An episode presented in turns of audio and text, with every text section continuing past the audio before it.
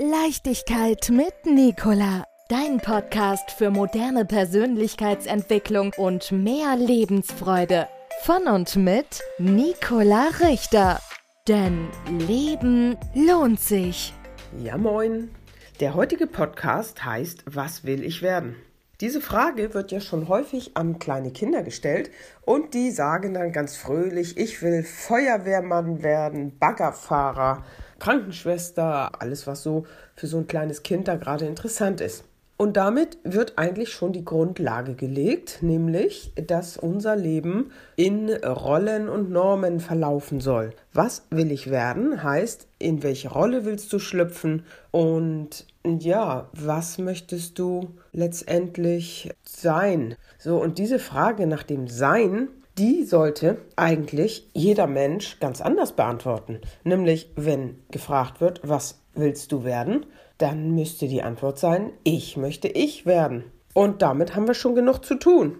Und da ist die Anregung für dich, dass du einmal guckst, vielleicht dir das auch aufschreibst, das ist total interessant, weil der Zettel ziemlich voll wird, dass du mal guckst, in welchen Rollen du auftrittst. Ne, das kann sein einmal so die familiäre Rolle, Schwester, Bruder, Vater, Mutter, Kind von oder solche Dinge. Dann können das Rollen sein, ja wirklich berufliche Art, Angestellte, Position. Dann können das Berufsbezeichnungen sein. Ich bin Maurer, ich bin Maurerin. Oder Rollen können auch sein, ich bin die Schöne, ich bin die Verantwortliche, ich bin der Macher und solche Dinge. So, und wenn du dir das mal abrufst, ich fürchte oder glaube, dass du eine DIN A4-Seite damit voll bekommst. Und wenn du das einmal weiterdenkst, dann sind wir wirklich Menschen, die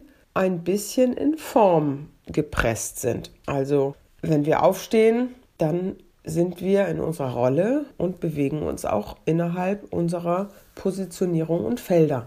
So richtig viel Platz, wenn du dir das mal durch den Kopf gehen lässt, wie dein Alltag aussieht, ist vielleicht gar nicht für das einfache Ich-Sein. Weil, so wie Joe Spencer das beschreibt, sind wir fast nie in der Gegenwart. Entweder grübeln wir über das Vergangene, reflektieren oder lassen unseren Gefühlen freien Lauf darüber, was passiert ist, oder wir befinden uns in der Zukunft und projizieren das, was wir heute schon erlebt haben, schon wieder auf morgen.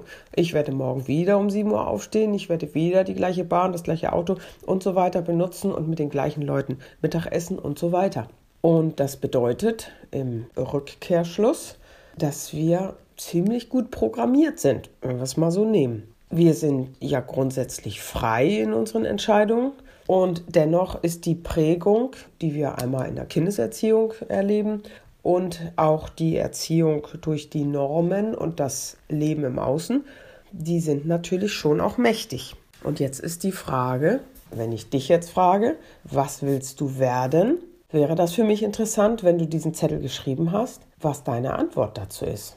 Denn natürlich möchten wir schöne Dinge in der Welt tun, wir möchten uns mit etwas beschäftigen, was uns Freude macht. Was schätzt du, wie viele Menschen würden sagen, das, was ich mache, ist für mich goldrichtig. Ich freue mich, ich freue mich über mein Leben, ich freue mich über meine Arbeit, ich gehe gern überall hin, wo ich hingehe. Ja, weiß ich nicht, wie viel das sind. Was will ich also werden? Die Frage bleibt offen im Raum stehen. Und wenn du auch dahin tendierst, so wie ich, dass du sagst, ich möchte gerne ich werden, sodass mein Leben ganz von alleine läuft und ich letztendlich wie in einem Auto mitfahrend das Leben genießen kann. Dann macht es Sinn, dass du deine Veranlagung kennst. Und deine Veranlagung steht im Human Design System. Da kann man anhand der Geburtsdaten eine Körpergrafik ausdrucken und dann sehen wir, welche Veranlagung du in dir trägst. Und manchmal ist das sehr interessant, weil wir doch sehr konditioniert und doch sehr programmiert sind in der heutigen Welt, einfach mal zu hören, wie ist mein Leben, wie ist meine Ausstattung für dieses Leben eigentlich wirklich gedacht gewesen. Und dann zu hören und zu fühlen, ist das stimmig und vielleicht auch dadurch eine innere oder äußere Erlaubnis zu bekommen, tatsächlich das, was du innerlich schon immer gefühlt hast, äußerlich jetzt nochmal bestätigt durch deine Veranlagung, dann tatsächlich lebst. Und viele Menschen, die ein Reading in Anspruch genommen haben, die also vieles über ihre Veranlagung erfahren haben, sind hinterher bereit oder willens, sich selbst zu leben und damit es nicht mehr der Umwelt recht machen zu müssen. Und das kann sehr, sehr befreiend sein.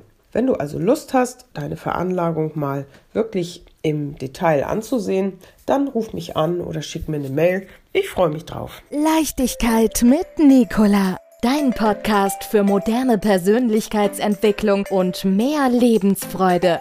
Von und mit Nicola Richter. Denn Leben lohnt sich.